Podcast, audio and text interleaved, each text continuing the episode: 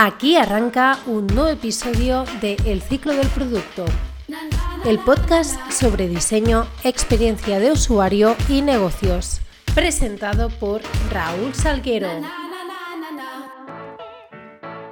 Muy buenos y productivos días. Hoy es martes 1 de octubre de 2019 y aquí arranca el noveno episodio de El ciclo del producto, el podcast sobre diseño, experiencia de usuario y negocios. Y como cada martes, hoy toca hablar de diseño y experiencia de usuario. Concretamente, repasaremos los conceptos básicos de la metodología de Design Thinking. Esta metodología es tan extensa que ya dedicaremos de nuevo otro episodio para hablar de ella con más profundidad. Pero antes de empezar a explicarte este conjunto de técnicas que seguro que has escuchado en más de una ocasión, me gustaría recordarte que puedes contactar conmigo siempre que quieras en hola.raulsalguero.com. Envíame un mail con tus dudas, sugerencias, todo feedback ya sabes que es bienvenido y yo te contestaré lo más rápidamente posible. Además, me puedes encontrar en LinkedIn si buscas Raúl Salguero Lorente y también me puedes invitar a conectar, podemos iniciar una conversación, estaré encantado de tener noticias vuestras. Si prefieres ver información sobre mí, mis últimos proyectos o escuchar cualquier episodio de este podcast, puedes hacerlo entrando en mi web personal www.raulsalguero.com. Y como siempre os digo, espero vuestras valoraciones y vuestros comentarios del ciclo del producto tanto en Apple Podcast como en Spotify, iBox, Google Podcast y en YouTube. Así que como ves no tienes excusa para perderte ni un solo capítulo del ciclo del producto. Y ahora, antes de ponernos manos a la obra con el contenido del episodio de hoy, me gustaría presentaros una herramienta que suelo utilizar en mi día a día y se ha convertido en imprescindible siempre que quiero automatizar alguna tarea. Seguro que muchos de vosotras y vosotros ya sabéis de qué estoy hablando, y es que esta herramienta se ha convertido en una de las más populares. Así que hoy vamos a arrancar este episodio hablando de Zapier. ¡Empezamos!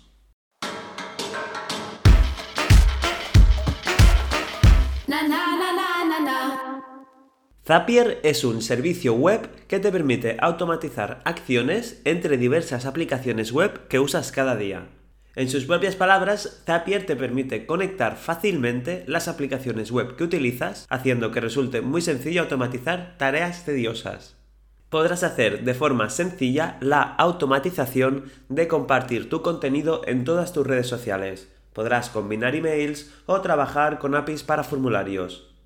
Como Zapier indica, con Internet y los avances tecnológicos, las formas de trabajar han cambiado mucho en poco tiempo. Hoy en día es habitual usar gestores de correo y calendarios de tareas como Gmail, con el que podemos sincronizar todo tipo de datos entre nuestros dispositivos. También es normal usar servicios en la nube como Dropbox o Google Drive para guardar y compartir nuestros trabajos, y herramientas como Feedly, Evernote o Trello para gestionar nuestro día a día. Sin olvidar las redes sociales, que son imprescindibles para cualquier negocio. Cada día tienes mil tareas que realizar y muchas de ellas son repetitivas, incluso tal vez no eres consciente de ello. Haz una prueba, apunta todas las tareas que realizas durante tres días y verás como muchas se repiten. Zapier es una herramienta muy potente, aunque también existen otras como IFTTT, 3Ts, que encontrarás similitudes. Zapier tiene una versión gratuita y una de pago. Con la versión gratuita puedes crear hasta 5 zaps y 100 tareas. Un zap es una tarea específica que puedes automatizar. Es un intermediario entre un disparador, que se llama trigger, y una acción. En la versión gratuita, un zap solo puede tener un trigger, pero puede tener varias acciones. Y te estarás preguntando cómo funciona exactamente Zapier. La mayoría de aplicaciones web tienen una API. Una API viene a ser una especificación formal sobre cómo un módulo de software se comunica o interactúa con otro. Ahí es donde aparece Zapier, que es al final un intermediario entre estos dos servicios. Gmail y Dropbox, por ejemplo, lo que hace es actuar como intermediario para sus APIs. Zapier tiene actualmente más de 750 aplicaciones conectadas a su servicio y por cada aplicación tienes varios triggers o disparadores y acciones. Por tanto, como puedes ver, las combinaciones son infinitas. Gracias a Zapier podemos configurar una tarea para que cada vez que publiquemos un nuevo artículo en nuestro blog, automáticamente se publique en nuestro Twitter. Si todo lo que te he contado hasta ahora te interesa para automatizar y agilizar los procesos de tu día a día, es el momento de empezar con Zapier. Lo primero que haremos será crear una cuenta gratuita en Zapier, que es muy sencillo, y a pesar que la herramienta está en inglés, es muy intuitiva. Nada más entrar verás todas las aplicaciones que puedes usar para crear automatizaciones y también verás los zaps más populares, las combinaciones entre servicios más usadas. Podrás ordenarlas por orden alfabético, las más populares, o buscar directamente los dos servicios que te interese conectar. Con la cuenta gratuita de Zapier podrás hacerlo todo, a pesar de que algunas aplicaciones solo las puedes usar en formato de pago, como por ejemplo Facebook Ads, que es una de las más populares. Por ejemplo, ahora estamos trabajando en nuestro día a día iterando un producto y recibimos constantemente mails de nuestros desarrolladores con las tareas que tenemos asociadas al Jira. Imaginemos que queremos tener todas esas tareas, además de en Jira, en Trello, ya que es más rápido de usar o quizá nos sirve más para gestionar las tareas más rápidas y sencillas. Podemos automatizar que cada vez que nos llegue un Gmail se dispare un trigger que lo que haga es crearte una nueva cart en Trello automáticamente verás que cada vez que recibas un correo electrónico con los parámetros que has indicado, por ejemplo, que en el asunto ponga tarea, directamente se creará una tarjeta en Trello y podrás moverla fácilmente por el tablero. Otro ejemplo que suelo utilizar bastante con Zapier es en el momento de hacer entrevistas cualitativas con mis usuarios. Normalmente empiezo estas entrevistas preguntando información general al usuario y las respuestas que me va dando el usuario las voy rellenando en un typeform. Que por cierto, ya hablaremos en un futuro episodio sobre esta herramienta para crear formularios. Al darle enviar, he programado que todas esas informaciones se guarde automáticamente en el Excel de Google. ¿Por qué? porque allí también tengo otro tipo de informaciones cuantitativas que provienen de distintas herramientas como por ejemplo Google Forms, cuando he lanzado una encuesta masiva a usuarios. Al final, automatizando esta tarea, consigo guardar en un solo documento mucha información que proviene de distintas fuentes. Y por último, otro ejemplo que también suelo utilizar bastante es, como tengo programada en el Google Calendar la sesión de entrevista, de focus group, de lo que esté realizando en ese momento, con los asistentes confirmados, siempre que termina esa sesión, automáticamente envío un Gmail agradeciendo la asistencia a los participantes y preguntándoles qué les ha parecido la sesión. Así puedo obtener datos y mejorar en los siguientes workshops. En conclusión, con Zapier tienes infinidad de automatizaciones que te ahorrarán mucho tiempo y solo tienes que entrar e investigar un poco. Estoy seguro que encontrarás muchas tareas que haces de forma manual y que puedes automatizar en pocos minutos. Aumenta tu productividad, ahorra tiempo y no olvides tareas. Esto es la potencia que tiene Zapier. Y ahora continuamos con el episodio de hoy del ciclo del producto viendo los conceptos básicos del design thinking.